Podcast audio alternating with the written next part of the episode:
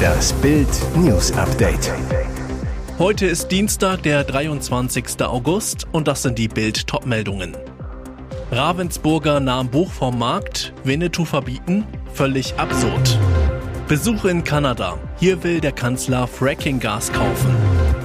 Nach Aktion in Stockholm, deutscher Klimakleber im Schwedenknast. Ravensburger nahm Buch vom Markt, Winnetou verbieten, völlig absurd.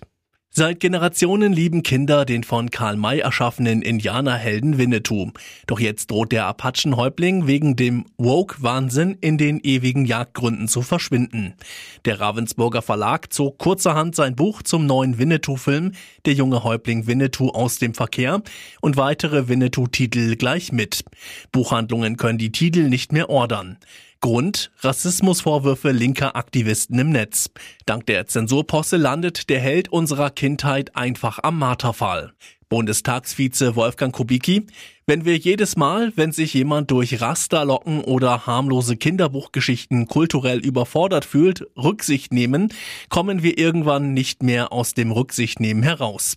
Christoph Ploss sagte, es sei völlig absurd, dass selbst Winnetou, mit dem ganze Generationen in Deutschland als Vorbildfigur groß geworden sind, jetzt gecancelt werden soll. Was der Ravensburger Chef zu den Vorwürfen sagt, lesen Sie auf Bild.de.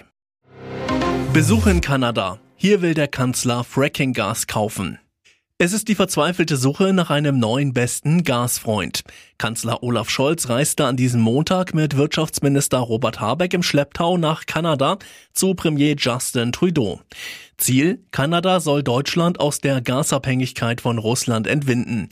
Das zweitgrößte Land der Welt hat so viele Rohstoffe wie Russland, ist aber eine Demokratie. Problem 1. Flüssiges Erdgas, was Deutschland in diesem Winter dringend braucht, kann Kanada kurzfristig nicht liefern. Gute Freundschaft hin oder her. Problem 2. Erdgas wird in Kanada per Fracking gewonnen. Diese Methode lehnen Grüne und SPD mit der Begründung ab, sie sei umweltschädlich.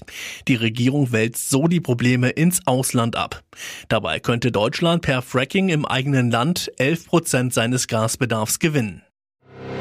Zelensky-Berater Podoljak über Dugina-Anschlag. Ukraine ist nicht in den Mord verwickelt.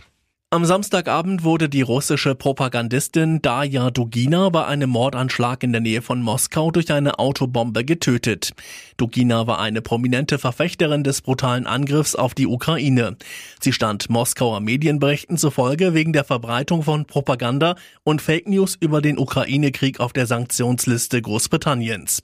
Bild konnte in Kiew mit Ukraines Präsidentenberater Podoljak sprechen. Die ukrainische Regierung weist die Anschuldigungen Russlands, dass eine ukrainische Agentin Dugina umgebracht haben soll, scharf zurück. Die Ukraine ist sicherlich nicht in den Mord an Frau Dugina verwickelt. Das ist in vielerlei Hinsicht bedeutungslos für die Ukraine. Die Familie Dugin ist kein Objekt, das den aktiven Organisatoren und Moderatoren des Krieges zugerechnet werden kann. Sie sind lediglich Elemente des allgemeinen hysterischen Propagandasystems Russlands, so Podoljak zu Bild. Nach Aktion in Stockholm, deutscher Klimakleber im Schwedenknast.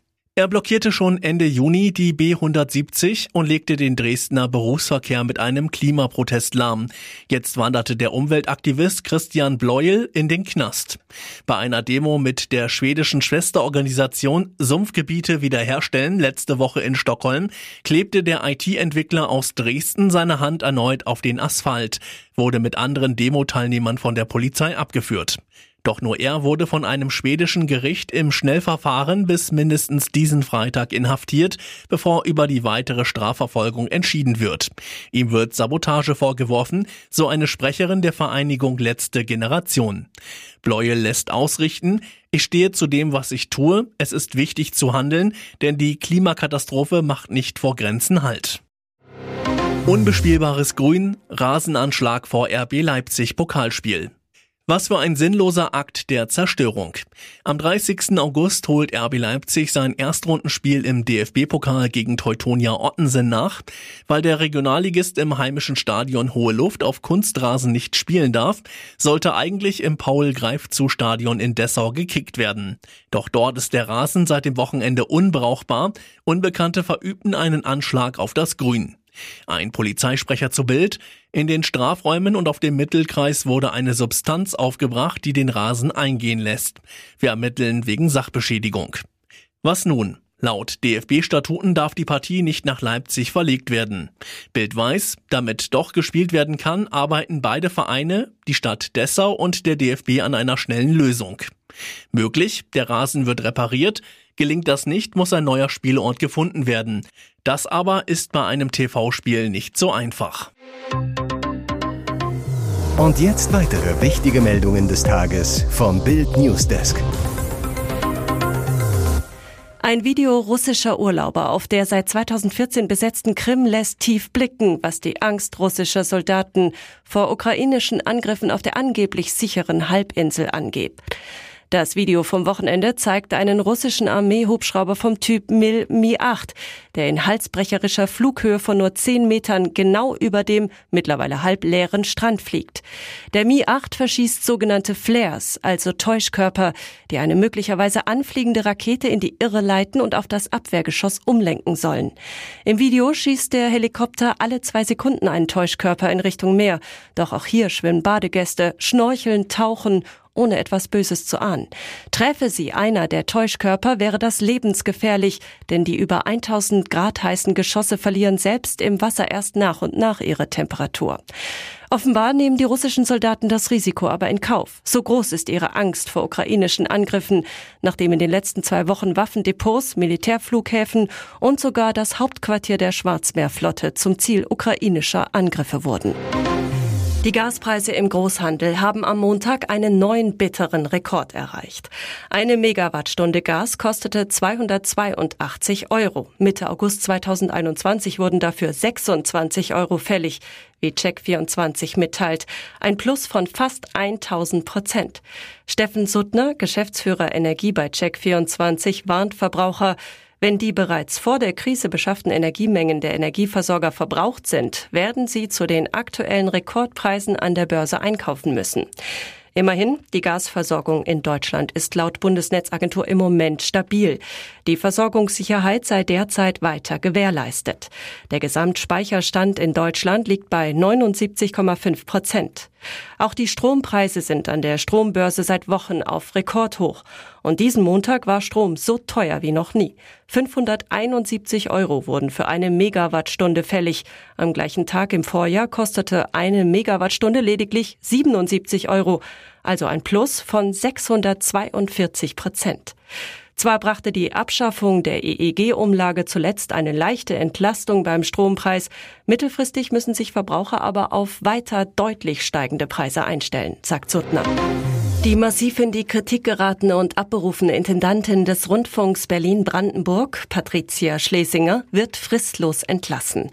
Das hat Dorette König, Vorsitzende des Verwaltungsrats des öffentlich-rechtlichen ARD-Senders, am Montag mitgeteilt. Nach Bildinformation stimmte der Rat mit 6 zu 1 dafür, dass Schlesinger keine Abfindung und auch kein Ruhegeld bekommen wird. Das heißt, kein Cent bis zum Pensionsbeginn und danach keine Rente für ihre Zeit an der Spitze des RBB. Ihre Pensionsansprüche aus jahrzehntelanger Arbeit beim NDR behält sie aber. Besonders pikant, der RBB behält sich Schadenersatzforderungen gegen seine frühere Intendantin vor. Schon vergangenen Montag hatte der RBB Rundfunkrat die Skandalintendantin mit sofortiger Wirkung abberufen.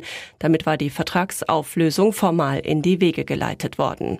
Offizieller Grund für die Abberufung der Intendantin ein privates Abendessen mit der Berliner Polizeipräsidentin Barbara Slowik, das sie den Sender bezahlen ließ. Bild hatte es aufgedeckt. Schwere Vorwürfe nach dem Tod des dreijährigen John. Ein Tag, der zum Albtraum werden sollte und bis heute quälende Fragen aufwirft. An jenem 4. August war das Freibad im sächsischen Bad Düben brechend voll.